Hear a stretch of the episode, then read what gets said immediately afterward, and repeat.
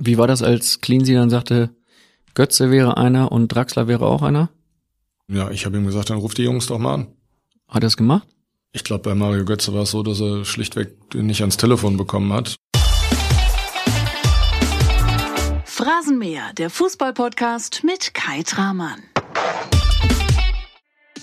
Und ich möchte dir hier und jetzt ein bisschen Abwechslung schenken, ein bisschen Unterhaltung, ein bisschen Spaß und ein informatives Interview mit Michael Preetz. Das ist der heutige Stargast im Phrasenmäher. In Teil 1, da hat er uns ja schon berichtet, wie das Ende von Jürgen Klinsmann als Hertha-Trainer wirklich ablief, was hier alles passiert ist in Berlin. Diese Folge kannst du dir in deiner Podcast-App jederzeit anhören. Und heute erfährst du zudem, was Jürgen Klinsmann noch so alles verzapft hat. Unter anderem ist er an einem Weltmeistertransfer grandios gescheitert. Und Michael Preetz verrät uns auch, was er so alles erlebt hat, wie seine Karriere als Bundesligaspieler ablief und welche Anekdoten er so mitbekommen hat in dieser Zeit. Erstmal hören wir uns jetzt Folge 2 im Phrasenmäher an mit Michael Preetz. Die beginnt mit einer Frage von Axel Kruse. Der hat auch mal für die Hertha gespielt. Er ist ein dicker Kumpel von Michael Preetz. Und genau diese Freundschaft, die setzt er jetzt mit der folgenden Frage ganz gepflegt aufs Spiel.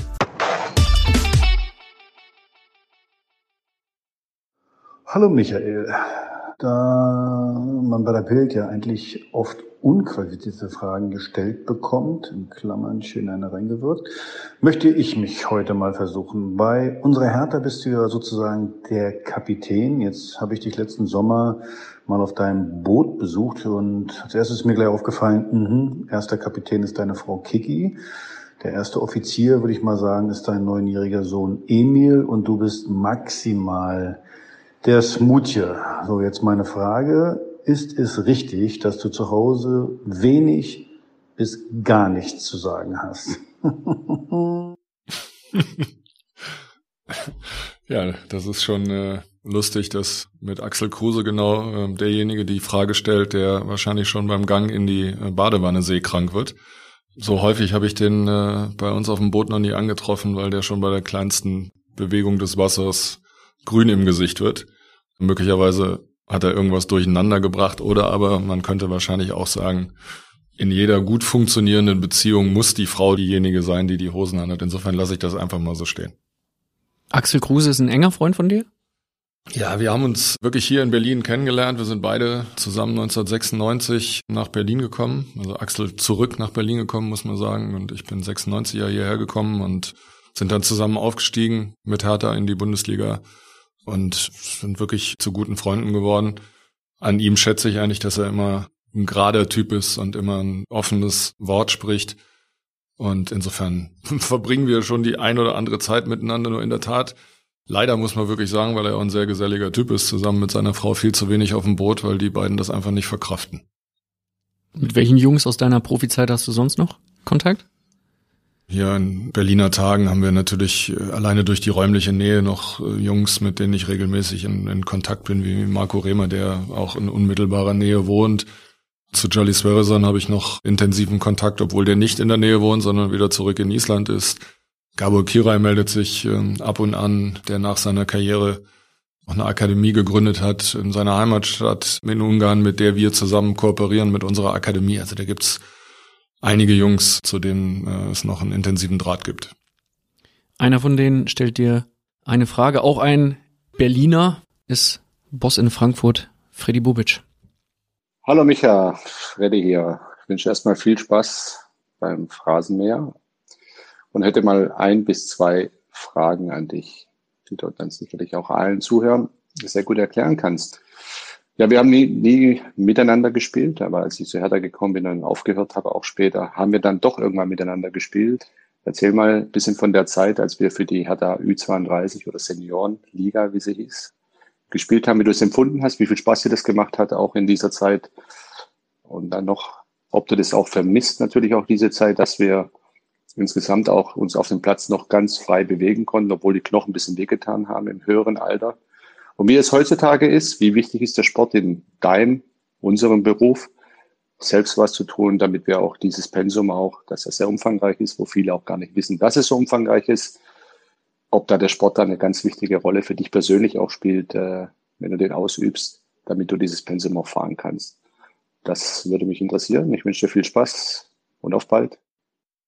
Ja, das ist in der Tat äh, ein guter Punkt, den äh, Freddy hier anspricht. Ich habe das ja eben schon mal anklingen lassen. Wie kompensieren wir, also auch die Kollegen, den Druck, den Stress, den wir in der Bundesliga haben und für viele, das weiß ich auch für Freddy gilt, idealerweise mit und durch Sport.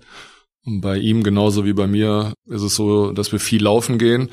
Er spricht hier eine Zeit an, die unser gemeinsames Karriereende betrifft. Freddy ist ja noch ein paar Jahre jünger als ich ich weiß gar nicht mehr genau, wann das war, aber hier für die Traditionsmannschaft von Hertha gespielt und auch für eine, die sogenannte Ü32, die ganz regulär am Spielbetrieb angemeldet ist, übrigens gemeinsam mit Axel Kruse zum Beispiel.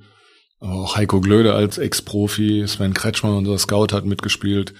Also einige ehemalige Fußballprofis, die dann hier für die Ü32 von Hertha aufgelaufen sind. Und das hat natürlich ähm, für ein recht großes Hallo gesorgt dann ähm, auf den Spielplätzen weil die Ausgangsposition ja nicht ganz fair verteilt war, wenn auf der einen Seite die halbe Mannschaft aus ehemaligen äh, Bundesligaspielern besteht und auf der anderen Seite Amateurfußballer nach ihrer Karriere sozusagen stehen, waren die Ergebnisse recht einseitig. Ich habe zwiegespaltene Erinnerungen. Es hat zum einen Spaß gemacht, mit alten Weggefährten und Kollegen Fußball zu spielen. Und zum anderen hat es dann aber auch zusehends dazu geführt, dass der Umgang miteinander auf diesen Amateursportplätzen ein bisschen schwieriger wurde. Was, Was heißt das? Naja, der eine oder andere wollte sich natürlich auch so ein bisschen an uns abarbeiten. Ich kann das sogar ein Stück weit nachvollziehen, ne? wenn, wenn du da dem Fußball so nachgehst, wie du das äh, in den Jahren zuvor immer gemacht hast und dann taucht deine halbe Bundesligamannschaft auf, dann kannst du keine Spiele mehr gewinnen, zumindest nicht in diesem Spiel. Und das hat dazu geführt, dass der eine oder andere schon mal zu anderen Mitteln gegriffen hat, was nach und nach auf unserer Seite dazu geführt hat, dass wir dann aufgehört haben, in dieser Konstellation Fußball zu spielen. Traditionsspiele haben wir noch gemacht. Ich weiß von Freddy, er macht es bis heute noch. Bei mir ist es dann irgendwann fast vollends eingeschlafen und ich habe auch die körperliche Erfahrung machen müssen, dass wenn du dann eine gewisse Zeit einfach auch nicht mehr diese Belastung selber durchführst, also diese kurzen, intensiven Geschichten, die zum Fußball einfach dazugehören, leidet der Körper beziehungsweise die Muskulatur. Nachdem ich mich zweimal recht schwer verletzt habe, muskulär. Dazu muss man wissen, ich habe in meiner gesamten Karriere in über 17 Jahren keine Muskelverletzung gehabt. Die haben mich dann ereilt nach dem Ende meiner sportlichen Karriere. Habe ich mich wirklich nur noch auf geradeauslaufen konzentriert. Aber es ist schon so, dass der Fußball ab und zu in dieser Form mir natürlich fehlt heute. Und das, was Freddy auch angesprochen hat, ist natürlich, dass wir auch aus einer Zeit kommen, in der wir Fußball gespielt haben, in, in der ich sag mal, die Aufmerksamkeit nicht so unmittelbar und so groß war auf das, was wir machen, wie das heutzutage ist. Denn die Spielergeneration von heute, die leben, wie wir alle im Zeitalter der Digitalisierung, die leben mit und neben Social Media und die können sich keinen einzigen Schritt eigentlich mehr unbeobachtet in unserer Gesellschaft äh, bewegen. Und das ist für junge Menschen und für junge Sportler von 18, 19, 20, 22 Jahren heutzutage sicherlich nicht immer leicht zu handeln. Ihr wart auf diesen Fußballplätzen dann als Ü32 relativ unbeobachtet. Du hast gerade gesagt, es äh, hat dann irgendwann unschön geendet. Was waren es da? Tritte, Fäuste, die flogen? Nee, so schlimm war es nicht. Aber natürlich Sprüche, ich sag mal auch äh, schon Aktionen, die jetzt nicht nur den Ball galten, äh, sondern auch eher den Beinen. Ich kann das nur aus meiner Sicht sagen, was zumindest mir dann irgendwann keinen Spaß mehr gemacht hat und deswegen habe ich dann irgendwann also auch komplett sein lassen. Ich frage gezielt nach den Fäusten, weil du jemand bist, der durchaus schon mal mit beiden Fäusten einem Gegenspieler ins Gesicht geschlagen hat. Ich habe es gehört im Hertha-Podcast mit dir, rote Karte, damals in der A-Jugend für Fortuna Düsseldorf. Da holt einen dann doch die Vergangenheit ein und in dem Fall meine ich gar nicht die sportliche, sondern den Podcast bei den Kollegen von uns, von der Hertha. Äh, Toller Podcast. Muss ich das anscheinend, muss ich das ja da erzählt haben. Hast du? Dann würde ich das hier nochmal verifizieren und einordnen. Wir reden über die einzige rote Karte, die ich in meiner gesamten Laufbahn bekommen habe. Völlig ungerechtfertigt. Im Übrigen habe ich diese rote Karte bekommen. Auch wenn im Spielbericht stand, dass ich meinem Gegenspieler mit beiden Fäusten ins Gesicht geschlagen habe, was dann auch Rückschlüsse zulässt auf die achtwöchige Sperre, die mir das seinerzeit äh, einbrachte, in meinem letzten Jugendspiel übrigens. Das ist also die wahre Seite von Michael Prinz. Ja, das könnte sie, hätte sie sein können, aber es stimmt leider nicht. Möglicherweise kann man mit heutigen Maßstäben gemessen, hätte man vielleicht sogar rot geben können, weil ich in der Tat meinen Gegenspieler geschubst habe, und zwar vor die Brust. Und der Schiedsrichter hat dann allerdings den Spielberichtseintrag so gewählt, wie er ihn gewählt hat. Das hat mir diese achtwöchige Sperre eingebracht, und zwar genau am Übergang von meinem dann letzten Spiel im Juniorenbereich hin zu dem ersten Profivertrag, den ich zu dem Zeitpunkt äh, schon unterschrieben hatte und der mich dann auch noch einige Wochen der Vorbereitung bei den Profis gekostet hat, weil ich auch für dortige Freundschaftsspiele gesperrt war. Jetzt schenke ich dir mal einen Einblick in den äh, wirren Kopf eines Bildreporters. Bei mir steht jetzt gerade so, clean sie weg, jetzt redet Preetz. Ich schlug ihm mit beiden Fäusten ins Gesicht. Ist zwar so ein kleiner Sprung von 30, 35 Jahren, aber liest sich erstmal gut, ne? Ja, Jetzt müssten wir wahrscheinlich nochmal zurückgehen zum Bildbashing, damit wir den Hörerinnen und Hörern und den Lesern und Lesern von der Bildzeitung an diesem Beispiel nochmal verdeutlichen kann, wie gearbeitet wird im Axel Springer Haus. Ja, nicht zulässig, ne? aus meiner Sicht würde ich das Total. zurückweisen. Ja, All, allerdings muss ich ehrlich sagen, es ärgert mich bis heute, weil das war, also ich meine, das Halbfinale um die deutsche Meisterschaft gegen den ersten FC Nürnberg und ich bin heute noch der Meinung, dass wir in diesem Jahr sehr, sehr gute Chancen gehabt hätten, deutscher Meister zu werden, wenn ich dann nicht meine Mannschaft geschwächt hätte durch diese Aktionen und durch die Sperre, die ich dann hatte im Rückspiel. Also etwas, was durchaus noch eine kleine Narbe hinterlassen hat. Auch noch rund, was sind es, 34 Jahre später? Nein, noch mehr, ne?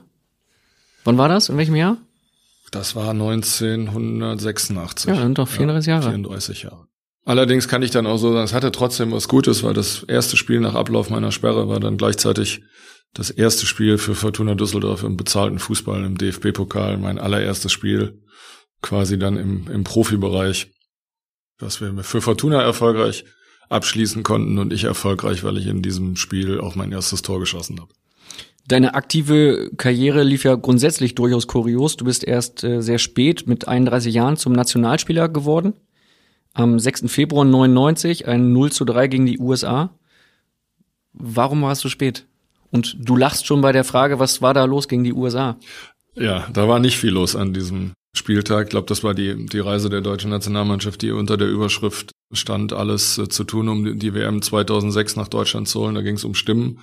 In diesem Kontext stand auch diese Reise im äh, meine Januar, Februar dann 99 in die USA. Muss man sich so vorstellen, wir waren in der Winterpause mit der Bundesliga, sind aus der Winterpause zurückgekommen und dann quasi unvorbereitet mit der Nationalmannschaft nach Amerika geflogen und haben sind auf eine Mannschaft getroffen, die ich glaube einige Wochen seiner Zeit im äh, Trainingslager waren und ähm, hochmotiviert in dieses Spiel gegen uns gegangen sind.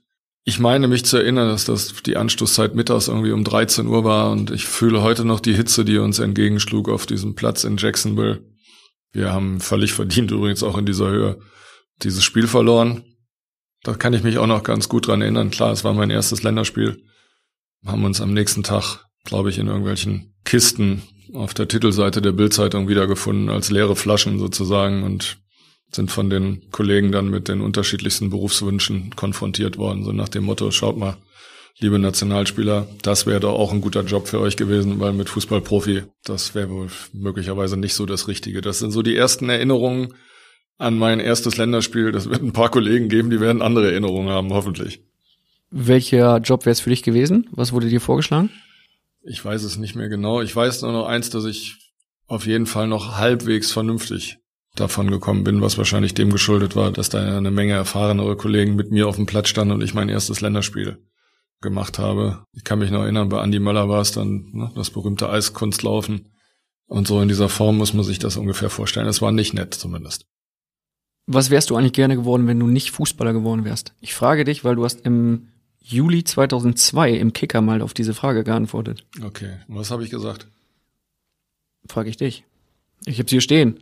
Du wirst es gleich erfahren. Ja. Also Aber so wie du hier über Journalisten herziehst, ja, wird dich die Antwort ja, überraschen. Du ja, hast damals okay, geantwortet, Arzt oder Journalist. Ja, Aber natürlich war Journalist war wirklich dann auch nur ein Behelf ne, für den Fall, dass ich nicht angenommen worden wäre, um das Medizinstudium dann äh, anzutreten oder für den Fall, dass ich möglicherweise beim Physikum hängen geblieben wäre. ja, na, in der Tat war es so. Also Sport, vor allen Dingen Sportmedizin, hat mich äh, wahnsinnig interessiert und bei anderem Verlauf hätte ich mich möglicherweise im Medizinstudium gewidmet. Aber Sport, das immer eine große Rolle gespielt hat in meinem Leben, habe ich in der Tat auch mal, allerdings nur kurz, muss ich an dieser Stelle sagen, darüber nachgedacht, vielleicht doch auch Sportjournalist zu werden mein weiterer Werdegang hat dann sowieso dazu geführt, dass ich mich weder mit dem einen noch mit dem anderen Thema weiter auseinandergesetzt habe. Stattdessen bist du, wie schon erwähnt, Nationalspieler geworden. Sieben Länderspiele, drei Tore. War das schon das Maximum für dich oder wäre da im Nachhinein auch noch mehr drin gewesen für dich?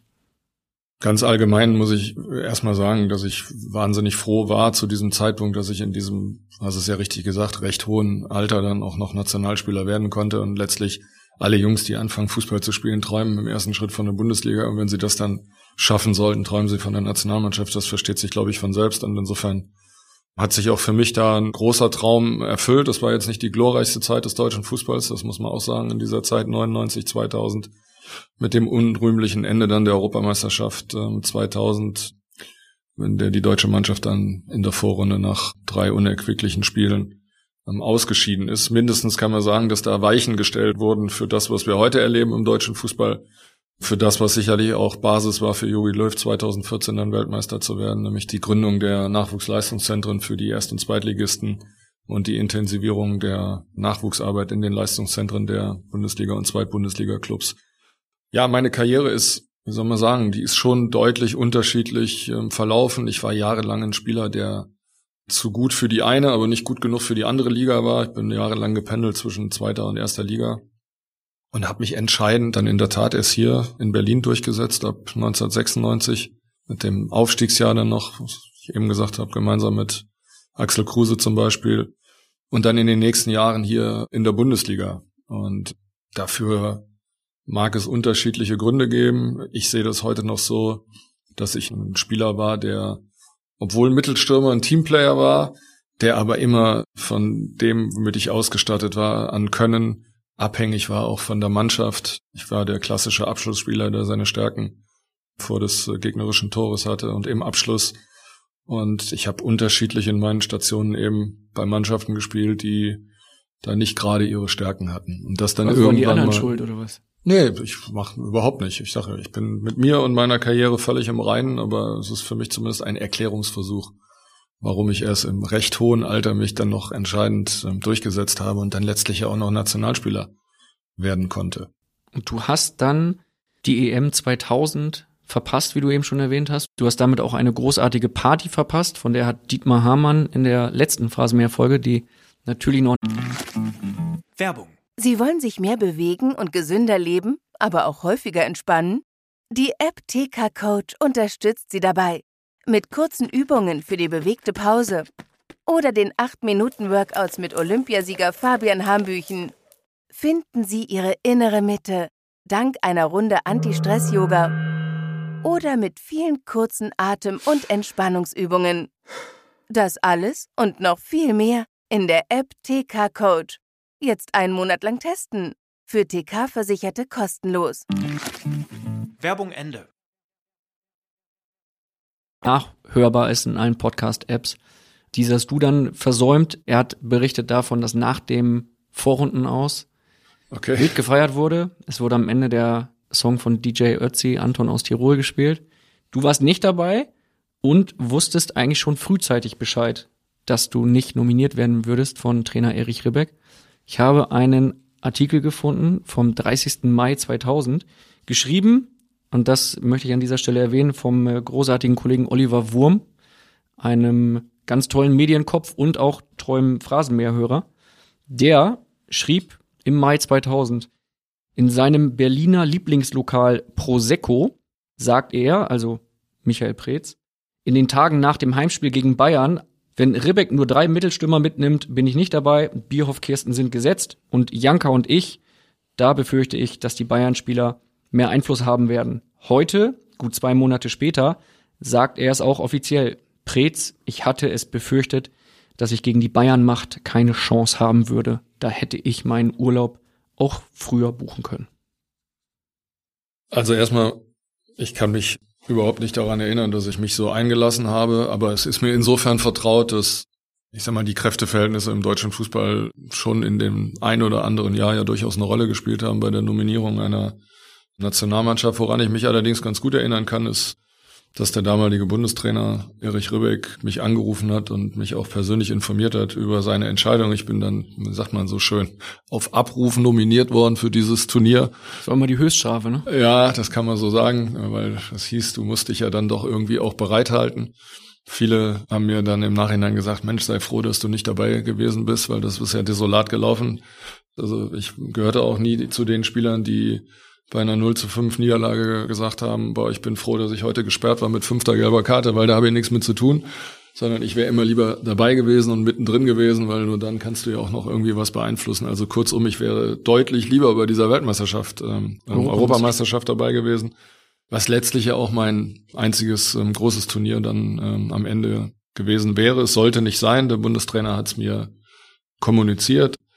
Allerdings habe ich ihn dann auch einige Monate danach, als er dann noch nicht mehr Bundestrainer war, nochmal wieder getroffen und da haben wir miteinander gesprochen, hat er gesagt, Mensch, das war ein Fehler, das hätte ich damals anders machen können, das hätte nichts, ne, sage ich auch an der Stelle, damit zu tun gehabt, dass ich dieses Ende hätte abwenden können, weil damals war es wirklich eine extrem schwierige Phase für die deutsche Nationalmannschaft. Und der Umbruch, der auch danach eingeleitet wurde, hat dem deutschen Fußball extrem gut getan. Rudi Völler, meine ich, ist dann in der Verantwortung zwei Jahre später. Ja, wahrscheinlich nur deshalb nicht Weltmeister geworden, weil Michael Ballack im Halbfinale seine zweite, glaube ich, gelbe Karte bekommen hat und dann gesperrt war in einem Finale, wo er ein großartiges Turnier gespielt hat. Ja, so liegt es manchmal im Fußball ganz eng beieinander. Äh, nichtsdestotrotz erinnere ich mich gerne zurück an die Zeit. Erinnere mich auch mit Stolz daran, dass ich, wenn auch nur wenige Male, das Trikot mit dem Adler auf der Brust tragen durfte. Und was ging sonst so ab in dem Berliner Lieblingslokal Prosecco? Was war das für ein Laden? Oh, da ging eine Menge ab äh, ja? in den Jahren. Da haben wir schöne Zeiten verbracht und insgesamt auch eine, eine super erfolgreiche und spannende Zeit hier verlebt. Sagt man so schön, wir waren jung und hatten ab und zu ein bisschen Erfolg. Das war die Phase nach dem Aufstieg, die uns dann recht schnell ja auch in die äh, Champions League führte. Ähm, das einzige Mal leider bis heute für Hertha auch in der Vereinsgeschichte in den folgenden Jahren dann in die heutige Europa League überwiegend. Und das haben wir im Prosecco zu der Zeit auch schon auch das eine oder andere Mal dann gebührend gefeiert. Das ist ein großartiger Name für ein Lieblingslokal, Prosecco. Bei dir war es so, du warst jung und hattest das Geld. Bei mir so, ich war jung und brauchte das Geld. Das ist eine andere Geschichte. Welches? Und dann landet man bei der Bildzeitung. Ist es das, was du mir jetzt sagen wolltest damit? Genau. Du bist, äh, das habe ich auch erfahren im Vorfeld, in der Vorbereitung. Du bist äh, sehr schnell, was das Erkennen von Themen angeht. es ist so. Ich bin bei Bild, seitdem ich 20 bin.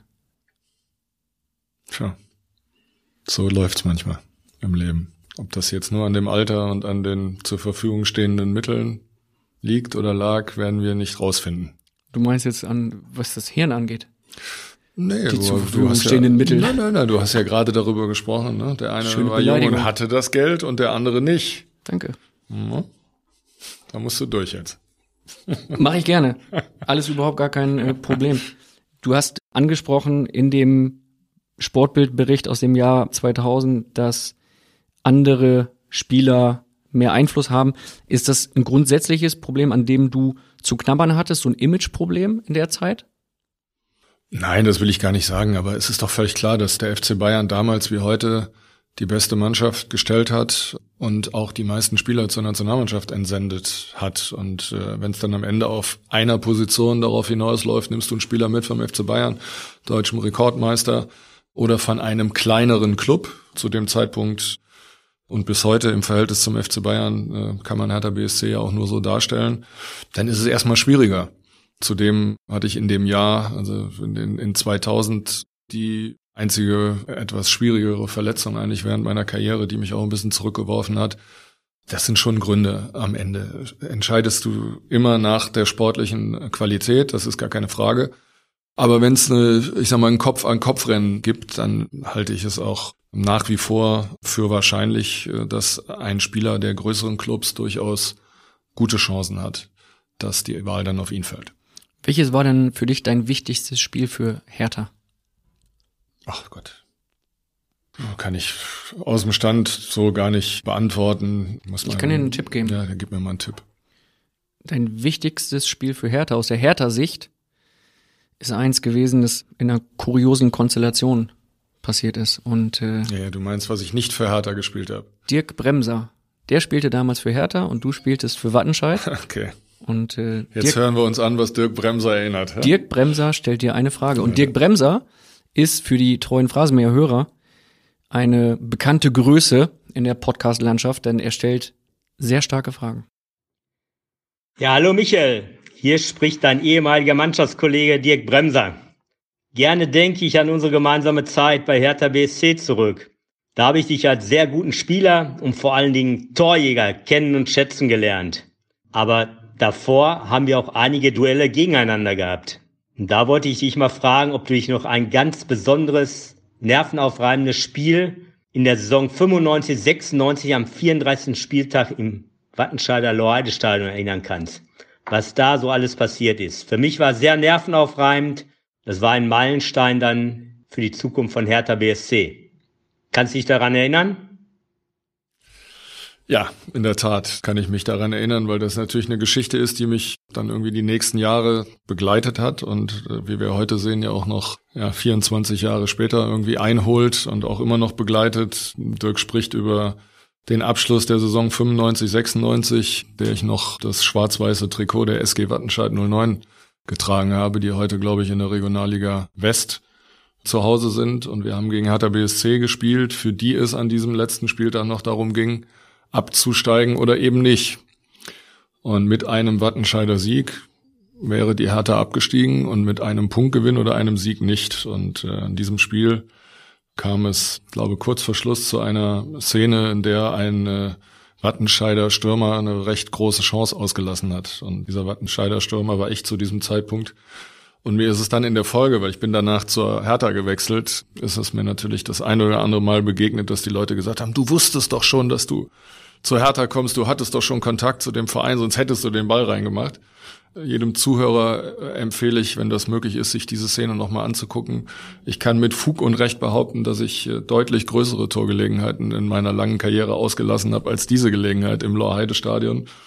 Und nein, es war keine Absicht und nein, ich hatte zu diesem Zeitpunkt keinen Kontakt zur Hertha BSC, aber ja, Dirk hat mit einem recht, das war mindestens aus meiner Sicht wegweisend, weil mit dem Wechsel dann im folgenden Sommer nach Berlin meine Karriere nochmal richtig Schwung aufgenommen hat und natürlich auch ein Abstieg von Hertha in die damals dann dritte Liga oder Amateur-Oberklasse wahrscheinlich auch äh, dramatische Folgen gehabt hätte.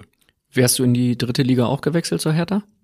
Nee, also zu dem Zeitpunkt kann ich das sicher ausschließen. Ich stand damals ja sowieso so ein bisschen an einem Scheideweg. Äh, ich habe mich dann am Ende entscheiden müssen. Ich hatte zwei Angebote dann auf dem Tisch. Eins aus Salzburg, wo ich die Möglichkeit hatte, in den Jahren sogar Champions League zu spielen.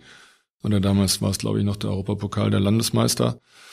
Oder hier äh, nach Berlin. Ich habe mich für Hertha und für Berlin entschieden, zu denen ich einige Jahre vorher schon mal in einer anderen Konstellation Kontakt hatte. Und mir war zu dem Zeitpunkt auch klar, dass das, da war ich Ende 20, 28, 29, für mich jetzt wahrscheinlich dann auch die letzte Gelegenheit sein wird, dann nochmal richtig durchzustarten. Also und du hattest vor diesem Spiel schon Kontakt zur Hertha, erfahren wir gerade? nee, ich hatte, ja, ich hatte 1993 als Günter Seber Trainer von äh, Hertha war mal Kontakt und mich das erste Mal mal grundsätzlich beschäftigt mit einem Wechsel nach Berlin und in die deutsche Hauptstadt. Dann drei Jahre später hat's geklappt mit dem Wechsel. Damals war Jürgen Röber Trainer von Hertha BSC. Du hattest vorher Kontakt zur Hertha und du wärst nicht in die dritte Liga gegangen. Und durch deinen Fehlschuss ist Hertha in der zweiten Liga geblieben. Kann sich jetzt jeder Hörer selbst ein Ja, das Urteil ist eine, das ist wieder eine Zusammenfassung des langjährigen Bildreporters. Ne? Auch das ein mit ein weiteres, wenig, mit wenig Grips im Kopf, wie du es schon so halbwegs formuliert hast. Vielen Dank. Okay, das, das wirkt nach. Ja. Du warst vorher in Düsseldorf, Saarbrücken und Duisburg, bist immer zwischen erster und zweiter Liga gependelt. War Hertha dann am Ende für dich die Rettung, die beste Lösung, die passieren konnte? Ja, klares Ja aus heutiger Sicht natürlich. Das ist ja so, wie du beschrieben hast. Ich hab, bin immer gependelt zwischen erster und zweiter Liga und hatte natürlich das große Ziel, mich festzusetzen in der höchsten deutschen Spielklasse und äh, Bundesligaspieler zu sein und zwar ähm, dauerhaft und auch idealerweise erfolgreich. Und das ist mir, äh, wie sagt man so schön, dann im Herbst meiner Karriere hier in Berlin gelungen. Du bist dann mit 31 Jahren 1999 Torschützenkönig geworden mit Hertha in der Bundesliga mit 23 Toren. Gab es danach auch nochmal andere Angebote? Ja, die gab's schon. Ich stand am Ende vor der Wahl, meine Karriere hier in äh, Berlin zu beenden und auch den Übergang in die quasi zweite Karriere vorzubereiten und auch zu planen. Oder aber ähm, auch nochmal was völlig anderes zu machen. Wechsel ins Ausland stand mindestens mal in diesen Zeiten zur Diskussion und am Ende habe ich mich entschieden, hier in Berlin dann auch meinen Vertrag zu verlängern und auch sag mal, dann den Weg in die zweite Karriere hier in Berlin zu planen. Und auch das ist, äh, ich sag mal, ein, ein Schritt, den ich zu keiner Zeit bereut habe. Wo hätte es denn für dich hingehen können? Wenn du sagst, da stand noch ein äh, Wechsel ins ja, Aus. Ja, ich habe mich mit der Insel befasst und mit der ein oder anderen Anfrage und mit dem ein oder anderen Angebot von der Insel. Sag doch mal, was war da los? Wer war so im Gespräch? Ich habe in diesen Zeiten konkret mit Tottenham gesprochen und auch verhandelt und habe am Ende diese Entscheidung treffen müssen. Nochmal ein dann auch wirklich richtig großes Abenteuer oder eben dann auch hier äh, meine Karriere fortsetzen und idealerweise dann auch beenden. Und für mich war klar, Hertha war der Verein, bei dem ich sicherlich die beste Zeit in meiner äh, Karriere hatte. Das war vor allen Dingen auch ein Grund, das wollte ich auch nicht so leichtfertig äh, aufgeben, obwohl mich der englische Fußball immer interessiert hat.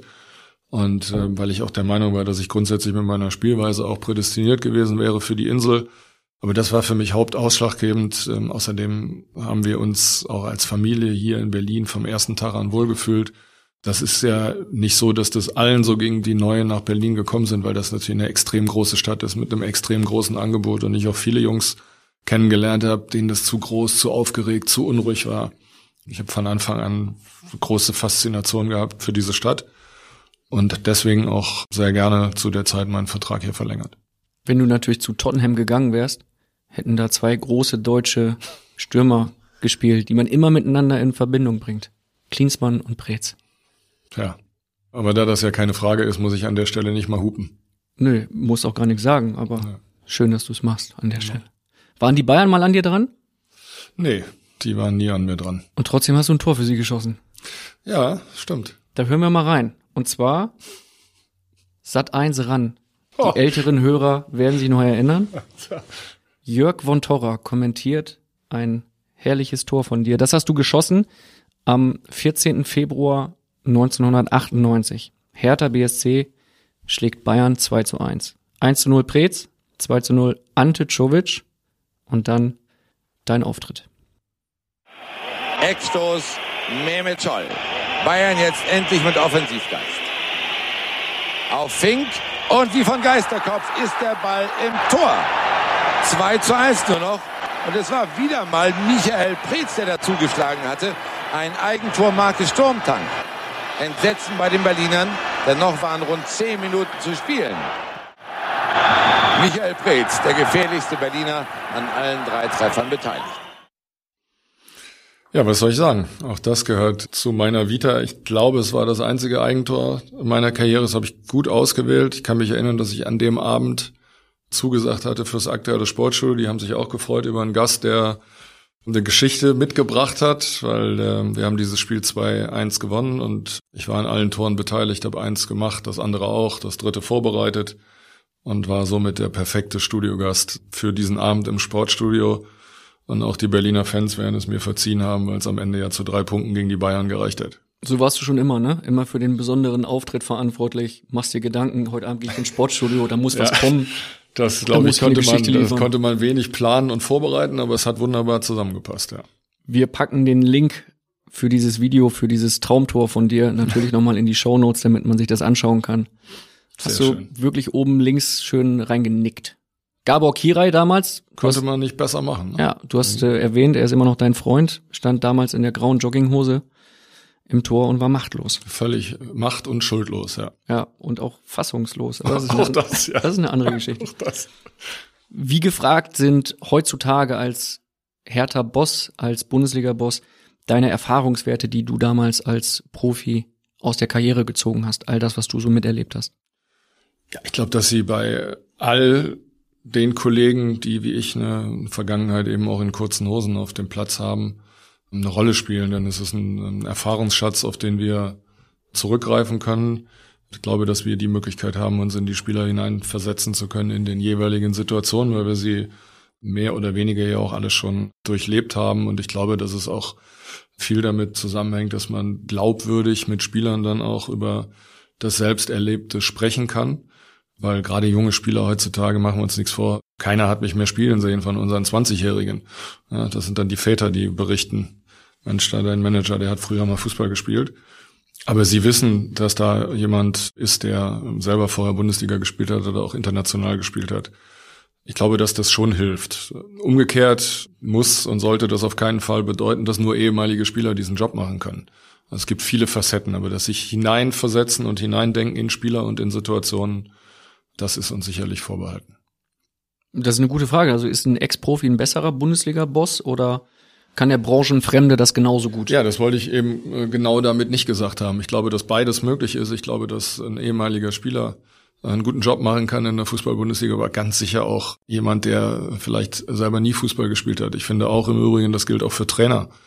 Es hilft dir aus meiner Sicht immer, wenn du den Erfahrungsschatz einbringen kannst, den du auch aus einer langen Karriere gewonnen hast, aber es heißt überhaupt nicht im Umkehrschluss, dass Leute, die nie aktiv gespielt haben, dass die keinen guten Job machen können im bezahlten Fußball. Heißt aus deiner Sicht ein Bundesliga-Trainer, der, sagen wir mal, Welt- und Europameister geworden ist für Deutschland, nicht unbedingt die perfekte Wahl sein muss für Hertha BSC. Quad eram demonstrandum, das lassen wir so stehen. Wie setzt du deine Erfahrungswerte ansonsten in deiner Managerarbeit ein? Gibt es Momente, wo du bewusst sagst, okay, da kann ich jetzt punkten im Vergleich zu einem Branchenfremden, beispielsweise bei Transfers oder dergleichen? Also ich glaube, dass die Erfahrungswerte, die ich ausspiele, schon eher damit zusammenhängen, was ich selber auch erlebt habe und wo ich mich vor allen Dingen in Spieler reinversetzen kann. Und das sind manchmal dann eben unmittelbare Gespräche mit den Spielern oder auch mit den Trainern. Und in sehr seltenen Fällen, aber auch eben das kommt mal vor, dann auch vielleicht mal Ansprachen an die gesamte Mannschaft in, in bestimmten Situationen. Ich glaube nicht, dass man als ehemaliger Spieler jetzt einen unglaublichen Erfahrungsvorsprung hat in Sachen Transfers, weil damit kommst du als Spieler ja nicht in Kontakt, sei denn du reflektierst deine eigenen Vereinswechsel, das mag auch eine Rolle spielen. Aber auch in dem Bereich kann ich sagen, hat sich der Fußball dramatisch verändert. Und so wie zu meiner Zeit als aktiver Fußball gespielt wurde oder wie Transfers zu dieser Zeit angebahnt und abgewickelt wurden, im Vergleich zu dem, was heute stattfindet, kann man es einfach nicht mehr miteinander vergleichen. Das bezieht sich jetzt worauf?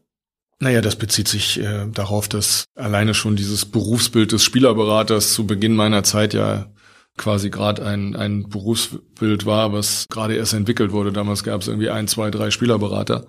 Heute gibt es weltweit vernetzte große Agenturen mit etlichen Mitarbeitern, die entscheidende Player sind im nationalen und auch auf dem internationalen Markt äh, und bei Transfers ein gewichtiges Wort mitsprechen. Also da hat sich die komplette Herangehensweise verändert.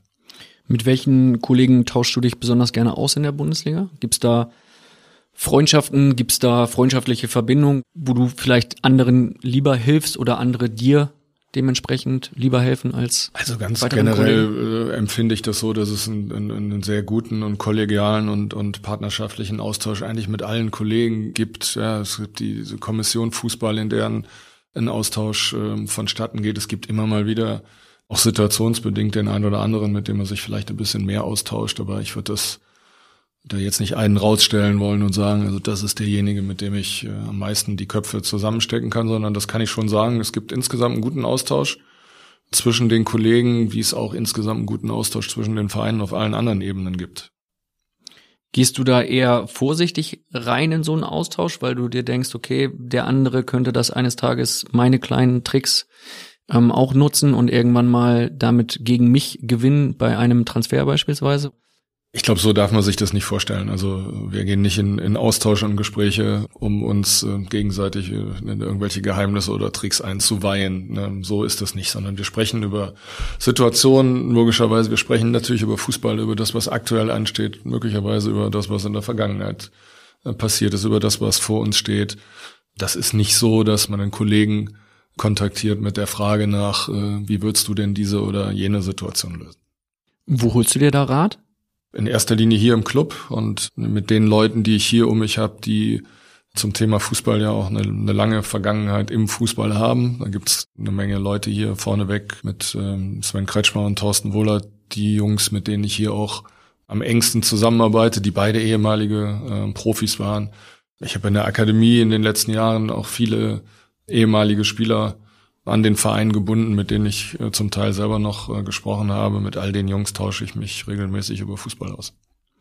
Gehst du bei äh, Transfers allen möglichen Kandidaten hinterher? Also wenn jetzt zum Beispiel mal einer kommt zu dir und sagt, hol mal den Götze, hol mal den Draxler, Gehst du hinterher oder analysierst du das erstmal in Ruhe und entscheidest dann, nee, das und das ist für mich der richtige Weg?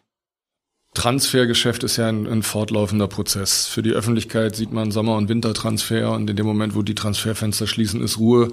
So ist es ja in der Realität nicht, sondern in der Realität ist es so, dass es ein fortlaufender Prozess ist und dass es immer eine Anpassung gibt an das jeweilige Profil und dass die Scouting-Arbeit im kompletten Jahr durchgängig äh, passiert. Also wir sprechen permanent über Fußball, wir sprechen permanent über Verbesserungen, wir sprechen permanent über Spieler. Insofern ist das ein dynamischer Prozess und angebotene Spieler oder Spieler, die auf die Tagesordnung kommen, die checken und prüfen wir und gleichen sie ab mit dem Anforderungsprofil, äh, was wir haben. Wie war das, als Cleansy dann sagte, Götze wäre einer und Draxler wäre auch einer? Ja, ich habe ihm gesagt, dann ruf die Jungs doch mal an. Hat er es gemacht? Also nach meiner Kenntnis hat er zumindest bei Mario Götze versucht. Ich habe da aber keine Rückmeldung mehr bekommen. Weil Cleansy dann schon weg war oder weil es so weit nicht kam? Oder hast du es gar nicht weiter verfolgt? Ja, weil, also ich habe keine Rückmeldung mehr bekommen, äh, nicht weil er schon weg war, sondern er war ja erst weg, nachdem das Transferfenster 2, also die Wintertransferperiode, abgeschlossen war. Ich glaube, bei Mario Götze war es so, dass er schlichtweg nicht ans Telefon bekommen hat. Und bei Julian weiß ich ehrlich gesagt nicht, wie das ausgegangen ist. Jedenfalls war das kein Thema, was wir intensiv verfolgt haben. Was schoss dir da durch den Kopf, als er das erwähnt hatte? Naja, das habe ich eingeordnet als den Versuch, sehr prominente und, und bekannte und natürlich auch herausragende Fußballer für Hertha BSC und für Berlin zu gewinnen. Und äh, wir haben es vor allem abgeglichen nach dem Positionsbedarf, den wir grundsätzlich haben, auch nach dem, was wir, wie wir aktuellen Leistungsstand beurteilen würden und vor allen Dingen nach dem, was auch unter wirtschaftlichen Aspekten grundsätzlich für Hertha BSC relevant ist. Wie bist du umgegangen mit der Situation, als er unbedingt seinen Sohn, den Torwart, zurückholen wollte zu euch? Naja, dazu muss man ja wissen, dass wir den Jonathan zwei Jahre hier bei uns hatten und dass er zwei Jahre bei uns wirklich auch ausgebildet wurde, um, um der zu sein, der er dann auch im letzten Sommer war, als er uns verlassen hat, Richtung äh, St. Gallen in die erste Schweizer Liga. Wir haben ihm seinerzeit empfohlen, dass er sich ein, einem Verein anschließt, in dem er regelmäßig spielen kann weil er an einem Punkt angekommen war, wo du vor allem dann auch durch regelmäßige Spielpraxis dich weiterentwickeln kannst. Und er ist dann nach St. Gallen gewechselt, allerdings ohne dort äh, sich durchsetzen zu können und ohne dort Spielpraxis zu erlangen. Und dann jetzt ein halbes Jahr später, als Jürgen den Wunsch geäußert hat, habe ich ihm gesagt, das kommt für uns nicht in Frage, weil ich keine Notwendigkeit sehe auf dieser Position. Und vor allen Dingen, weil ich es nicht so einschätze, dass ähm, Jonathan für uns in diesem Moment eine Verstärkung ist.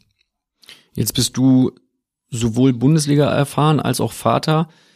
Redest du da mal mit dem Trainer Jürgen Klinsmann und sagst, Mensch, du tust dem Jungen damit auch keinen Gefallen? Ja, auch diese Gespräche ähm, hat es gegeben. Allerdings haben wir da offensichtlich eine unterschiedliche Herangehensweise. Für mich und mit Blick auf meinen Sohn wäre das ein Szenario, was ich komplett ausschließen kann, weil ich finde, dass man dem eigenen Kind keinen Gefallen tut in einer solchen Konstellation. Und in der Konstellation mit Jürgen und seinem Sohn gilt das ja noch viel mehr, weil Jürgen einen so prominenten Namen hat und so eine so überragende Strahlkraft hat, dass es schon alleine schwierig ist für Jonathan, sich davon zu emanzipieren. Deswegen halte ich es immer und grundsätzlich an dieser Stelle für richtig, dass äh, Vater und Sohn, wenn sie denn dann in der gleichen Branche unterwegs sind, ihr Glück an unterschiedlichen Standorten suchen.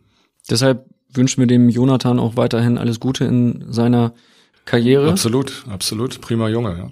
Und äh, blicken auf einen anderen Transfer, den ihr schon für den Sommer getätigt habt. Wer hat den am Ende geholt? Luca Toussaint? Ja. Ja, also da ich derjenige bin, der nicht nur am Ende, sondern der alle Transfers macht, ist das ein Spieler, den Hertha BSC und den ich verpflichtet habe. Im Übrigen haben wir uns über Luca Toussaint schon Gedanken gemacht und waren auch schon im Austausch, äh, bevor wir Jürgen als Trainer verpflichtet haben. Und letztendlich kam es dann im Winter zu diesem Transfer, der ja eigentlich ein Transfer erst äh, für den nächsten Sommer ist. Wir hören noch einmal rein. Ich verspreche dir, danach bist du durch. Marcel Reif liest vor aus dem Cleansy Tagebuch. Es geht um den von dir erwähnten Transfer. 27.01.2020. Lucas Tussard, Olympique Lyon, ein Spieler, der im Sommer zu Hertha kommt, den Klinsmann ausgesucht und allem telefonisch überredet hat, indem er ihm vom Gesamtprojekt in Berlin vorgeschwärmt hat, ist nach seiner Entscheidung für einen Tag in Berlin Unterschrift, sportmedizinische Untersuchung, Interview und so weiter. Klinsmann erfährt davon zufällig am Abend durch den Facebook-Account der Hertha. Niemand hat Bescheid gesagt. Michael Preetz gibt den Transfer auf seiner Instagram-Seite bekannt, ohne den Trainer überhaupt zu informieren. Kannst du so stehen lassen? Ja, da ist so viel Blödsinn bei, dass ich gar nicht weiß, wo ich anfangen soll. Also zunächst mal habe ich keinen Instagram-Account, sondern ich glaube, er meint meinen Twitter-Account. Die Hertha-Fans wissen, dass ich seit einigen Jahren eigentlich ausschließlich die Transfers, die wir tätigen, über diesen Twitter-Account bekannt gebe. Der Grund, warum ich das in dem Fall so nicht gemacht habe, ist ganz einfach der, dass Lucas Toussaint natürlich formal von uns verpflichtet wurde aber unformal eben ein Transfer ist für den kommenden Sommer. Wir mussten ihn jetzt verpflichten, um ihn wieder zurück auszuleihen äh, nach Lyon, wo er dann auch die Saison zu Ende spielt.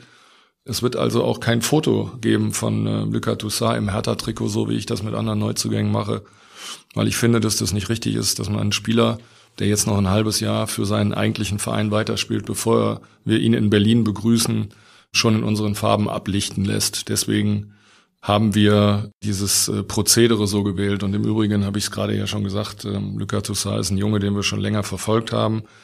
Richtig ist natürlich, dass die beiden auch mal miteinander telefoniert haben, weil bei jedem Transfer ist es so, dass der Trainer und der Spieler natürlich ganz wichtige Faktoren sind. Und der Spieler muss auch von dem Trainer, der da ist, hören, wie er den Spieler einschätzt. Und das haben wir in diesem Fall auch gemacht.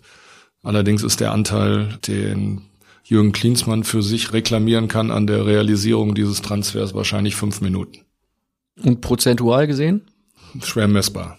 Fünf Prozent. Nicht mal. Hat der Spieler sich schon mal gemeldet und hat gesagt, was macht ihr da? Wie könnt ihr euch von Cleansy trennen? Wie kann das sein, dass ihr den gehen lasst? Nein, also ich bin mit dem Jungen natürlich weiterhin im Kontakt und äh, habe mit ihm natürlich auch gesprochen nach dieser Geschichte bei all den Spielern, die wir ausgeliehen haben, da gibt's ja mittlerweile auch einige, oder bei den Jungs, da ist Luca der Einzige, der im Sommer hier zu uns kommt, sind wir äh, nicht nur in einem engen Austausch, sondern haben wir auch Mitarbeiter, die regelmäßig die Spieler besuchen. Also der ist bestens vertraut mit dem, was hier bei uns passiert ist. Hilf mir kurz auf die Sprünge. Wie läuft sowas ab? Meldet sich der Spieler dann sofort bei dir oder kontaktierst du ihn dann irgendwann automatisch, weil du sagst, jetzt ist das bei uns passiert, das sollte der Spieler wissen? Was ist da dein Weg? Meldet er sich oder du dich? Ja, in dem Fall habe ich mich bei dem Jungen gemeldet, weil sich jeder vorstellen kann, dass das ja nicht nur für uns, äh, wie wir ausführlich besprochen haben, einige Fragezeichen bereitgehalten hat, sondern auch für Geschäftspartner logischerweise in anderen Bereichen, aber vor allen Dingen natürlich auch für neue Spieler. Und für Luca war es ja vom Grundsatz her auch klar, dass äh, Jürgen einen Vertrag hat bis zum Saisonende und er wusste, dass wir für den Sommer auf der Suche nach einem neuen Trainer sind. Also diese Konstellation war bekannt. Aber wir haben ihm natürlich auch immer gesagt, im Fußball ist mal grundsätzlich alles möglich. Allerdings haben wir, als wir diesen Satz ausgesprochen haben, nicht unbedingt daran gedacht, dass die Entwicklung ein Ausmaß annimmt, wie sie es dann getan hat. Wenn ihr es schon gesagt habt, im Fußball ist alles möglich, dann beinhaltet das auch, dass im Fußball alles möglich ist, ne? Ja, ich sag ja, äh, mit, sie jetzt halt neu definiert. Mit, mit allem äh, haben wir quasi auch fast alles gemeint, aber diese Fantasie hatten wir nicht. Ne? Ich habe eine sehr persönliche Frage. Habt ihr euch mal im Vorfeld bei den Bayern erkundigt, wo Klinsmann ja 2008, 2009 Trainer war? Ähm, da auch nicht alles glatt lief? Nein, also das wissen wir ja. Jetzt muss man sich ja nochmal zurückerinnern. Wir sind ja in diese Situation gekommen, als wir uns entschieden haben, nicht mehr mit Ante Czovic als Cheftrainer weiterzumachen. Und wir sind einen, einen sehr begrenzten Zeitraum eingegangen. Ja, Jürgen war damals schon als Berater von Lars Windhorst sozusagen an Bord und als Aufsichtsratmitglied. Und wir haben ihn gefragt, ob er in dieser Situation bis zum kommenden Sommer bereit ist, bei uns äh, auszuhelfen und nicht, ob er bereit ist, mit uns die nächsten Jahre anzugehen. Insofern haben wir diesen Austausch nicht geführt. Allerdings konnten wir uns schon auch noch erinnern, wie die Berichterstattung mindestens über diesen Zeitraum von Jürgen bei den Bayern war. Und das hat euch nicht geschockt oder gebremst. Ja, ich habe es ja eingangs schon gesagt, wir sind davon ausgegangen, dass wir zusammenarbeiten in diesem Bereich bis zum Ende der Saison, also über einen überschaubaren Zeitraum, was wir, wenn man so will, falsch eingeschätzt haben oder nicht äh, überblicken konnten, war, dass diese Zusammenarbeit ein so abruptes Ende nimmt. Das hatten wir nicht auf dem Schirm. Ich durfte damals als Bildreporter die Saison 2008, 2009 in München verbringen und äh, kann sagen, ein Anruf an der Sebener Straße hätte vielleicht schon das ein oder andere Problem vermieden. Aber hinterher ist man immer schlauer, ne? Das ist das große Problem. Ja, das ist so. Fußball.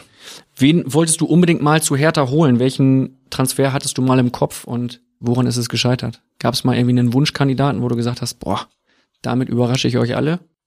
Fällt mir aus dem Stand nicht ein. Also ich glaube, ganz generell muss man sich das so vorstellen, dass man innerhalb einer Transferperiode ja mit vielen Spielern im Kontakt ist und natürlich auch nicht alles funktioniert, was man sich vornimmt. Das ist ja auch keine Frage. Wenn der Götze mal nicht rangeht, ne? Zum Beispiel, ja, mag auch andere Umstände gehen, aber mir fällt aus dem Stand dazu keine passende Antwort ein. Du kümmerst dich ja bei Hertha um fast alles im sportlichen Bereich, bist der große Boss. Wie kommst du mit dieser Belastung, mit diesem Druck gerade so in so Transferphasen klar? wenn von dir halt gewisse Dinge auch erwartet werden. Ja, schon, aber ich bin ja nicht alleine. Ich habe das schon mal gesagt. Ich habe schon ein großes Team um mich rum und es ist natürlich auch heutzutage nicht möglich, die ganze Arbeit zu schultern alleine. Also die ist schon äh, verteilt auf mehrere Schultern und auf einen Mitarbeiterstab, auf den ich mich total verlassen kann. Ja, klar, es ist so, dass ich letztlich die Verantwortung trage, auch für das, was wir machen am Ende, aber immer nach eingehender interner Beratung. Und ich bin durch und durch Teamplayer und bin doch in meiner Funktion ja auch Verantwortungs- und vor allen Dingen äh, Entscheidungsträger. Das heißt, ich muss am Ende auch Entscheidungen treffen, aber erarbeitet werden die immer im Team. Du könntest dir deine Arbeit da ja auch nochmal erleichtern und dir einen zusätzlichen Sportdirektor holen. Ne? Ist das ein Thema oder schließt du das aus? Nein, das schließe ich überhaupt nicht aus. Natürlich werden die Anforderungen größer und natürlich kann es auch Sinn machen, wenn man eine zusätzliche, sag mal, sportliche Instanz auch im Verein hat. Ich habe jetzt zum Beispiel aktuell mit Arne Friedrich einen sehr engen Austausch. Das geht in die Richtung. Arne ist permanent bei der Mannschaft. Er ist jeden Tag dabei. Er ist auch jeden Tag auf dem Trainingsplatz. Das ist sicherlich ein Modell, was für die Zukunft auch denkbar ist. Ist er jetzt weiterhin Performance Manager oder habt ihr einen anderen Titel dafür gefunden? Ich glaube, es geht gar nicht so sehr jetzt in diesem Moment um, um Titel, sondern es geht darum, dass er da ist und dass er Qualitäten hat und dass er die einbringt und dass er mit seiner Expertise und mit seiner Erfahrung helfen möchte, gerade auch in dieser schwierigen Situation und sich einbringt jede Woche und wirklich auch einen guten Job macht in dem Thema. Insofern bin ich froh, dass er da ist und dass er jetzt mal so mal die ersten Meter dann auch in, in einer verantwortlichen Rolle in einem Fußballclub macht, weil Arne in den letzten Jahren natürlich auch überwiegend Freestyle auch gelebt hat, ganz viele Dinge probiert hat, ganz viele Dinge angefasst hat und, und versucht hat und jetzt eine sehr konkrete Erfahrung hier bei uns sammelt, von der ich finde, dass er dort eine richtig gute Rolle spielt. Was macht er konkret? Weil ich bin bei diesem Begriff Performance Manager immer wieder in Straucheln gekommen. Da wurden dann auch klar unter der Führung von Cleansy ein paar Witzchen drüber gemacht. Ja. Was macht ein Performance Manager? Wird dem Arne wahrscheinlich nicht gerecht. Wie sieht seine Arbeit konkret aus? Also im Wesentlichen ist Arne auf jeden Fall erstmal Bindeglied auch zwischen der Kabine, zwischen der Mannschaft und dem Club. Das ist mal die wesentlichste Aufgabe, aber er hat auch inhaltliche Aufgaben die sich dann schon auch an der Leistung einzelner Spieler orientieren. Er arbeitet zum Beispiel ganz konkret mit den Innenverteidigern, weil er da ohne Frage die größte Expertise hat. Ich glaube, er hat 82 Länderspiele für Deutschland gemacht, hat große Turniere gespielt, kann sich dort mit seiner Erfahrung enorm einbringen, gerade auf der Innenverteidigerposition, aber auch auf der Position des rechten Verteidigers. Und insofern arbeitet er da eng mit unseren Innenverteidigern zusammen, aber auch mit den Spielern auf der Außenbahn. Und ich kann verraten an dieser Stelle, Arne Friedrich übernimmt auch Aufgaben, von denen du wahrscheinlich gar nichts weißt. Als ich beim Spiel Hertha gegen Werder im Stadion war und einen Werder-Schal trug, machte mich Arne direkt lautstark darauf aufmerksam, dass ich doch nochmal die Wahl meines Schals überdenken möge vorm Anpfiff. Also als Performance Manager wirklich Top-Job. Sehr gut. Ja. Sehr gut. Wenn du mal über einen Bonus nachdenkst für Arne, ist notiert. Kannst du das mit einbeziehen? Was würde dich nach der Hertha reizen? Gibt's da einen Club, wo du sagen würdest, hätte ich noch mal Bock drauf? Oder ist das ein Job, bei dem du sagst, bis ans Lebensende und danach ist auch gut mit Fußball? Ja, das ist schwierig zu sagen heute. Ich habe eben äh, an anderer Stelle gesagt, dass wir extrem dynamische, aber auch extrem spannende Zeiten haben. Ich glaube, dass wir noch eine Menge Themen haben, auch die vor uns liegen. Und natürlich fühlt es sich für mich so an wie eine, wie eine Lebensaufgabe, weil ich wahnsinnig lange in diesem Verein bin. Und wenn mir einer 1996 bei meiner Ankunft hier äh, gesagt hätte, dass ich 2020 noch da bin, dann gesagt, also wir reden hier über Fußball, das ist ja beinahe auszuschließen. Und insofern haben sich viele Dinge natürlich auch entwickelt in den zurückliegenden mehr als zwei Jahrzehnten. Und vor dem Hintergrund, dass wir noch eine Menge spannende Aufgaben vor der Brust haben, kann ich das nicht sagen. Ich kann das einfach nicht sagen, weil ich es nicht weiß. Was ich sagen kann, ist, dass ich eine maximale Verbundenheit zu diesem Verein habe und auch Verbindung zu dieser Stadt habe, die außergewöhnlich ist für jemanden, der nicht in Berlin geboren ist. Und ich mich hier grundsätzlich äh, mit meiner Familie sehr, sehr wohl fühle. Jetzt bist du Hertha sehr verbunden, du bist der Stadt Berlin sehr verbunden und zeitgleich gibt es immer mal wieder Fanstimmen, die sagen, Mensch, der Prez, wann wird das endlich was? Wann spielen wir endlich in der Europa League, in der Champions League oder sonst wo? Und dich kritisieren. Wie gehst du damit um? Ja, das gehört natürlich auch zu diesem Job dazu. Das war ja auch nicht anders, als ich noch Spieler war und in kurzen Hosen über den Platz gelaufen bin. Auch da musst du ähm, dich Kritik stellen und dich mit Kritik auseinandersetzen. Und es ist ja auch nicht so, dass da, wo Menschen arbeiten oder wo ich arbeite, keine Fehler passieren. Das ist ja völlig klar. Und wir stehen unter dem Brennglas der Öffentlichkeit wie ja kaum eine andere äh, Berufsgruppe. Das ist einfach part of the game, das muss man so sagen. Das gehört dazu. Das ist nicht immer angenehm, das ist auch klar, aber es ist Teil dieser Aufgabe und äh, ich glaube, das einordnen zu können und auch da vernünftig mit umgehen zu können, das gehört auch letztlich zu dem Jobprofil. Ist Berlin als Millionenmetropole da ein Vorteil oder ein Nachteil? Also gehst du eher in der Masse dann unter, wenn du mal rausgehst, oder bekommst du es, weil es so viele Menschen sind, eher zu spüren? Dass du. Ich habe persönlich äh, als Spieler, auch als ähm, Verantwortlicher schon das Gefühl und kriege auch viele Rückmeldungen ja äh, von anderen Menschen, die in diese Stadt kommen, dass man hier schon eine ganz gute Möglichkeit hat, auch anonym zu leben. Das hat sicher mit der Größe und auch mit der Unaufgeregtheit der Stadt zu tun. Ich glaube, dass das schon ein Vorteil ist hier in Berlin, möglicherweise im Vergleich zu vielen äh, kleineren Standorten in der Bundesliga. Du hast gesagt, du bist nicht bei Instagram. Du hast auch schon verraten, du bist nicht bei Facebook. Richtig. Wärst du bei Facebook, hättest du den klaren Vorteil gehabt, im Hinblick auf diese Phrasenmäher-Produktion, dass du natürlich die Facebook-Gruppe mit dem Namen Phrasenmäher kennen würdest. Da wird munter diskutiert über die Folgen und auch über die nächsten Gäste und da werden auch Fragen gestellt. Die Fragen sind natürlich im Vergleich zu den Fragen, die ich stelle, a sehr inhaltlich stark auch logisch und gut formuliert. Und mein Job ist es dann, diese Fragen weiterzugeben an dich. Eine Frage war zum Beispiel, ob Paul Dardai im Sommer jetzt wieder bei Hertha arbeitet. Ja, das ist klar so vereinbart mit Paul, dass er nach einem Jahr des zur Ruhe kommens ab Sommer wieder bei Hertha BSC ähm, antreten wird. Erfahrungsgemäß wird es im nächsten Monat, im April, soweit sein, dass wir dann auch ganz konkret darüber sprechen, welche Mannschaft er im nächsten Jahr trainieren wird. Aber das ist vertraglich geregelt, vertraglich so vereinbart, auch inhaltlich so gewünscht. Und insofern ähm, kann ich da mit einem ganz klaren Ja drauf antworten. Ihr seid da in einem guten Austausch oder ist das dann professionell gut, weil du ihn entlassen hast und er das vielleicht immer noch anders sieht?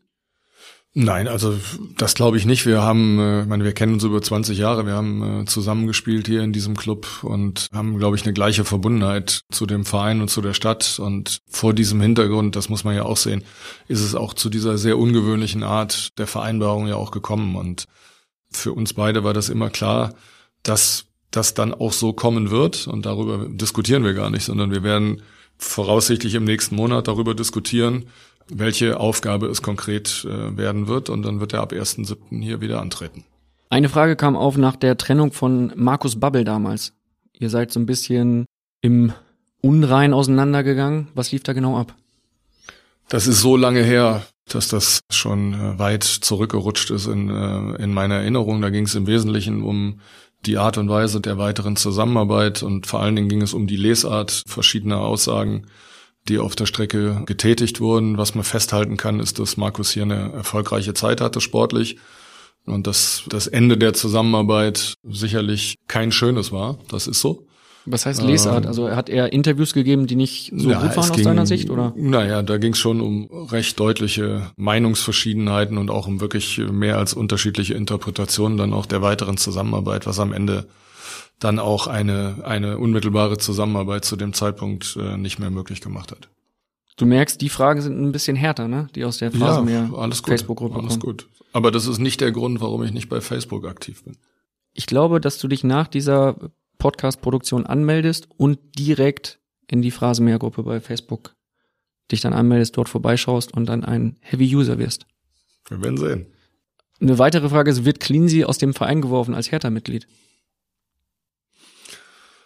Das kann ich nicht mal sagen, weil Jürgen Klinsmann ist Ehrenmitglied bei Hertha BSC. Da müssten wir also in die Satzung gucken, wie man denn möglicherweise Ehren, Ehrenmitglieder aufgrund besonderer Verdienste oder was aus dem Verein entfernt. Da bin ich überfragt. Das ist grundsätzlich dann aber auch eine Frage, mit dem sich das Hertha-Präsidium auseinandersetzen müsste. Jetzt eben eine Frage, was muss man machen, damit man Ehrenmitglied bei Hertha wird? Acht Seiten ein Sportbild vorschreiben? Ähm, das äh, würde jetzt wahrscheinlich als Qualifikation äh, nicht ausreichen, aber ähm, ich kann mich erinnern, dass es eine Phase gab um die Jahre so 2005, 6, ich denke auch im Zusammenhang mit der WM stand das, wo wir einige Ehrenmitglieder von Hertha BSC ernannt haben. Jürgen war einer davon. Ich glaube, der regierende Bürgermeister seiner Zeit, äh, Klaus Wowereit, war ein anderer. Ehrlich gesagt, ich kann mich nicht mehr genau erinnern, was die Kriterien seiner Zeit waren. Ja, lassen wir gerne so stehen. Ich war bei diesem Spiel Hertha gegen Werder, wie gesagt, da. Ante Czovic war da als Ex-Hertha-Trainer. Paul Dardai war ja auf der Tribüne als Ex-Hertha-Trainer. Jürgen habe ich nicht gesehen, aber vielleicht sind wir uns, Stadion ist ja auch groß. Also vielleicht sind wir uns da zufällig nicht über den Weg gelaufen. Wer weiß, als, wer weiß. Als Ehrenmitglied wird er bestimmt da gewesen sein. Du als alter Düsseldorfer hast eine Relegation erlebt zwischen Hertha und Düsseldorf. Da hat's am Ende in Düsseldorf in der Arena ein bisschen geknallt, da gab's Pyrotechnik, da gab's Auseinandersetzungen, da wurde irgendwann der Platz gestürmt. Otto Rehagel, euer damaliger Trainer, prägte hinterher das Wort Halbangst. Also Otto Rehagel hat gesagt, hinterher in einem Prozess vor dem Sportgericht, er habe Halbangst gehabt. Wie stehst du dazu? Als Ex-Düsseldorfer, als Ex-Fortune, diese Relegation hat damals für ziemlich viel Diskussionsstoff gesorgt. Ihr seid so reingegangen, dass ihr gesagt habt, ihr fühltet euch vom Düsseldorfer Publikum bedroht und Halbangst ist in Düsseldorf heute noch ein Begriff, bei dem man sehr schmunzeln muss und an ja, Ich glaube, dass da im Wesentlichen um zwei Dinge ging. Es ging einmal um eine sportliche Auseinandersetzung mit Fortuna Düsseldorf in diesen Tagen, die wir verloren haben, weil wir in Berlin 2-1 verloren haben und in Düsseldorf 2-2 gespielt haben. Und dann ging es auf der anderen Seite aber um die rechtmäßige Durchführung eines Bundesliga-Fußballspiels oder eines Relegationsfußballspiels. Und wir waren damals und sind auch heute noch der Auffassung, dass die Abwicklung mindestens der letzten fünf Minuten und auch weiter Teile davor in der regulären Spielzeit nicht den äh, Regularien der DFL entsprechen. Und das ist etwas, was wir dann versucht haben, vor dem Sportgericht durchzufechten und was gegen uns entschieden wurde. War das alles so glücklich aus härter Sicht, wenn man sich das im Nachhinein anschaut? Oder sagst du, ähm, Mensch, Halbangst und dergleichen? Ja, jetzt können wir uns, glaube ich, nicht dafür verantwortlich machen, wenn ein damals verantwortlicher Trainer wie Otto Rehagel eine vielleicht möglicherweise unglückliche Aussage tätigt. Das mag sein. Allerdings, glaube ich, ist auch hier im Club der Gedanke an an das, was da abgelaufen ist im Düsseldorfer Stadion, schon auch noch sehr präsent. Und das war einfach nicht korrekt. Das muss man einfach mal festhalten. Und wir haben zu keinem Zeitpunkt in Frage gestellt, dass wir die sportliche Rechtmäßigkeit anzweifeln. Dafür ähm, sind wir alle Sportler und wissen einzuschätzen, was Sieg und was Niederlage bedeutet. Wir haben aber auch Verantwortung für diesen Verein und müssen dieser Verantwortung auch ähm, gerecht werden. Und dazu gehört eben auch, ich sag mal, dann dementsprechende Wege zu gehen und äh, Schritte einzuleiten, äh, wenn diese Rechtmäßigkeit nicht mehr da ist. Du hast, um äh, langsam zum Abschluss zu kommen, ja noch nie im Vorfeld eine Phrasenmäher-Folge gehört, ne? Hast du richtig gestanden. Das würde aus meiner ersten äh, Sicht jetzt bedeuten, Mensch, was macht der Mann den ganzen Tag? Wie kann er noch nie eine Phrasenmäher-Folge gehört haben? Als Bundesliga-Boss muss man dieses Format kennen. Aus deiner Betrachtungsweise, du blickst ja immer, wie du gesagt hast, auf das halb volle Glas, nicht auf das halb leere, hast du jetzt die Chance, ganz, ganz viele Folgen nochmal nachzuhören. Also Julian Nagelsmann war da, Hans-Joachim Watzke, Freddy Bobic. Kannst du alle nachhören. Und das Schöne ist, du weißt nicht, was jetzt kommt. Und zwar zum Abschluss, und das habe ich dir, ja, sagen wir mal so, ich erkläre es dir jetzt, sind die Hörer und auch ich sehr gespannt auf deine persönliche Top 11. Eine Top 11 von Spielern, mit denen du in deiner Karriere zusammengespielt hast. Du kannst jetzt als Boss von Hertha BSC natürlich auch Spieler einbeziehen, die du zuletzt hier erlebt hast.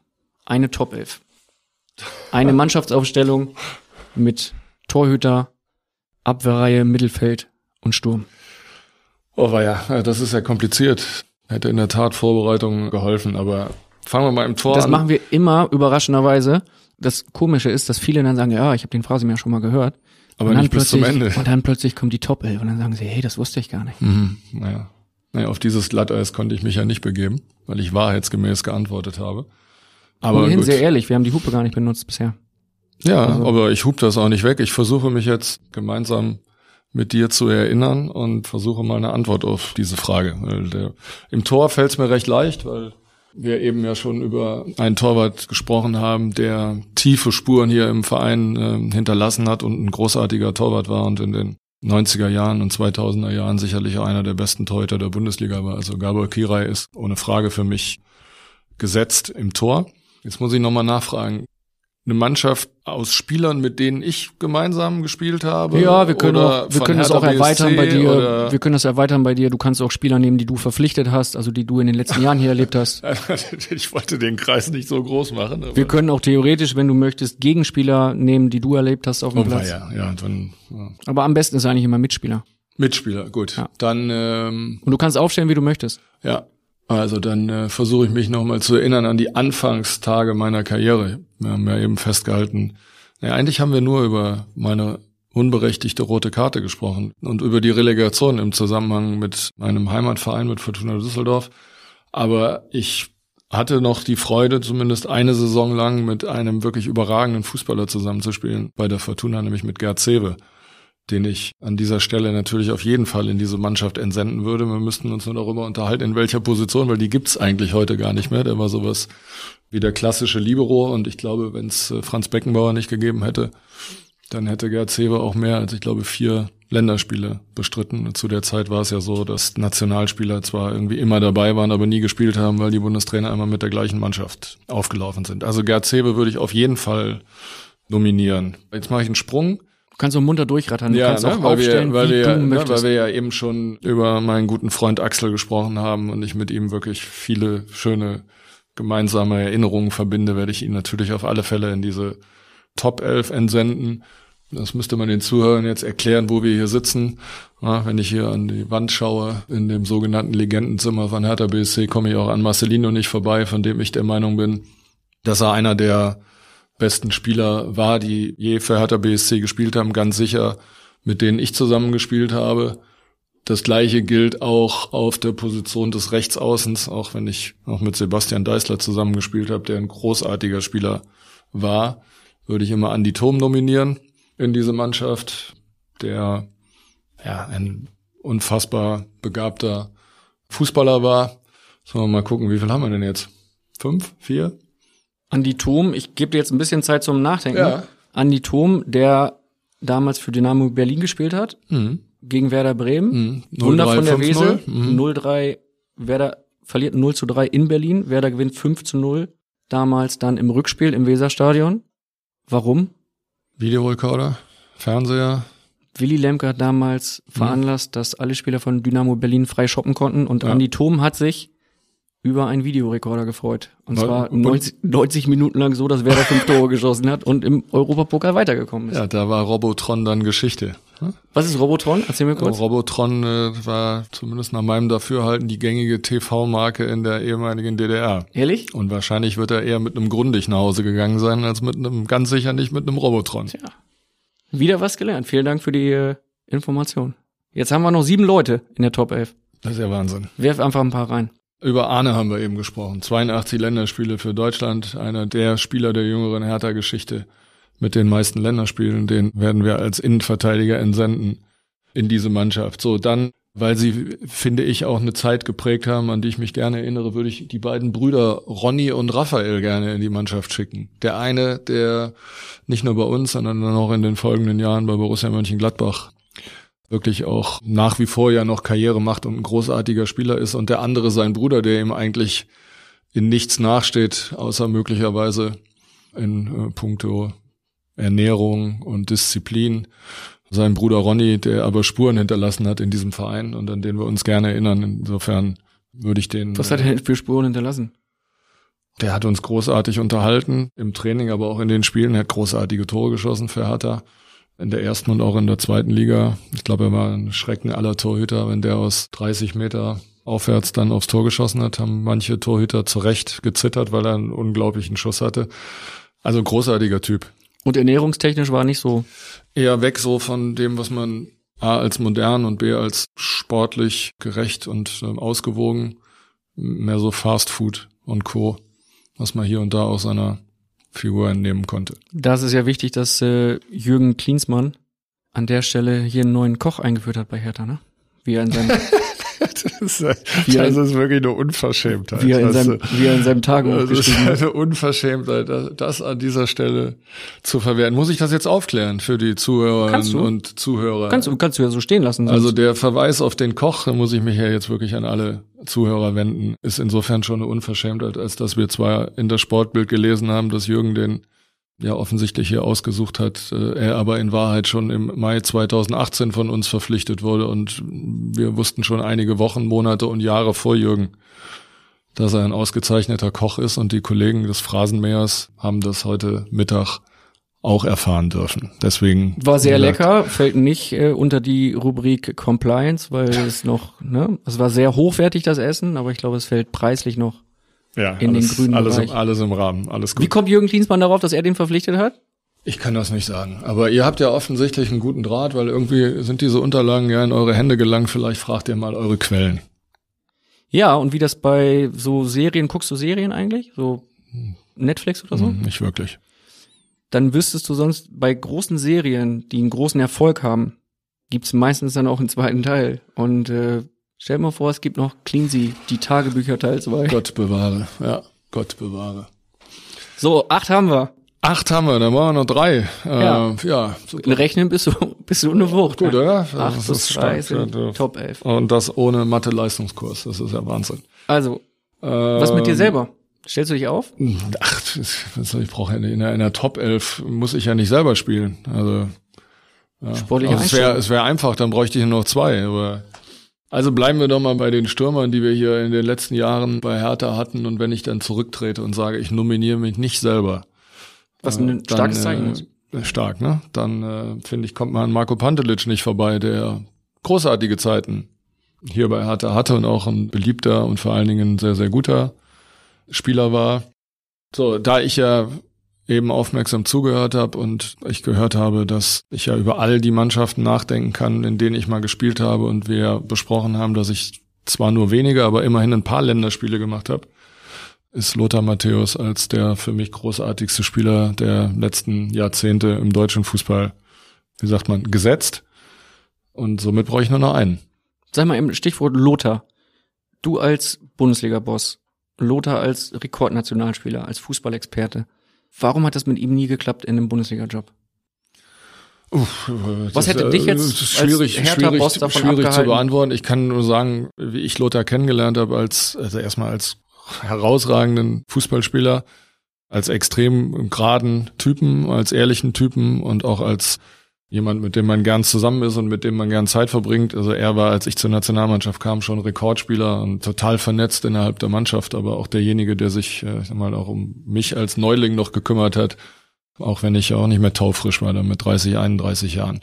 Großartiger Typ, großartigem Sachverstand. Ich finde auch, dass er als Experte im deutschen Fußball jetzt für Fernsehen eine großartige Rolle spielt und einen tollen Job macht. Und klar wäre es ihm zu wünschen gewesen, dass er diesen großartigen Sachverstand auch ähm, längerfristig möglicherweise als Trainer hätte einbringen können.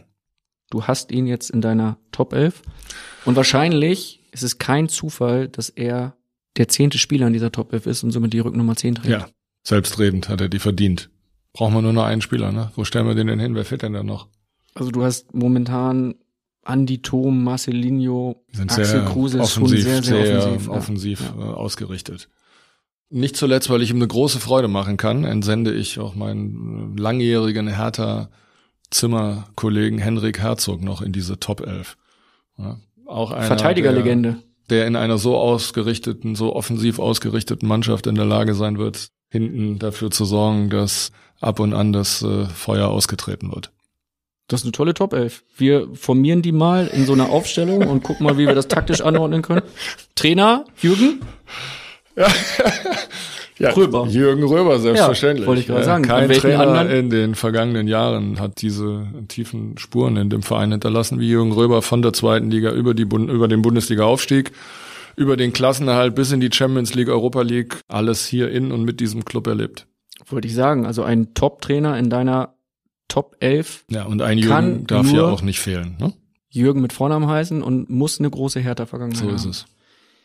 Ich bedanke mich für zwei sehr unterhaltsame, lustige und auch spannende Folgen im Phrasenmäher, lieber Michael. Ja, ich bedanke mich auch. Es hat sich äh, gelohnt, dass ich nicht vorher reingehört habe.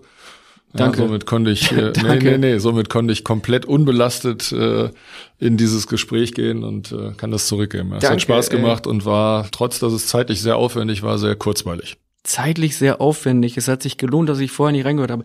Was ist, ist das jetzt diese Doppelfaust, die du schon in der. A-Jugend deinem Gegenspieler ich, also ich hatte das Gefühl, hast? dass ich was Nettes jetzt gesagt habe, Ja, aber es ist irgendwie denk mal- völlig, denk mal ist drüber völlig nach. falsch rübergekommen. Denk mal drüber nach, Also kurzum, es hat mir Spaß gemacht. Das freut mich sehr. Die Frage an den nächsten Gast, die kannst du mir, sobald dieser Gast feststeht, per WhatsApp schicken, wenn das für dich okay ist, per Sprachnachricht. Mache ich gerne. Die Anfrage an Jürgen Klinsmann ist kein Scherz, ist raus. Er hatte auch im letzten Jahr schon über sein Management mehrfach zugesagt, aber du weißt, wie das ist bei ihm. Mal ist er da, mal ist er weg. Kommt alles vor. Gibt es irgendjemanden, bei dem du dich mal bedanken möchtest für das, was diese Person oder diese Personen für dich getan haben?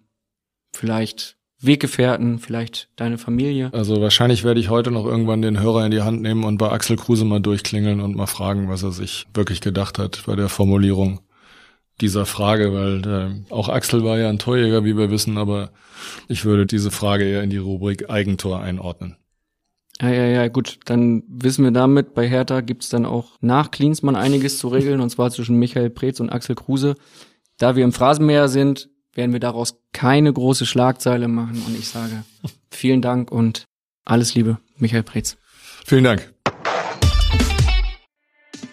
An dieser Stelle ein dickes Danke an die Bildkollegen Marcel Braune, Carsten Priefer und Roberto Lamprecht, die mir sehr geholfen haben bei der Produktion und an die Jungs von Sportsmaniac. Das sind Daniel Sprügel und Simon Wimmeler, der übrigens Latte Macchiato trinkt leider.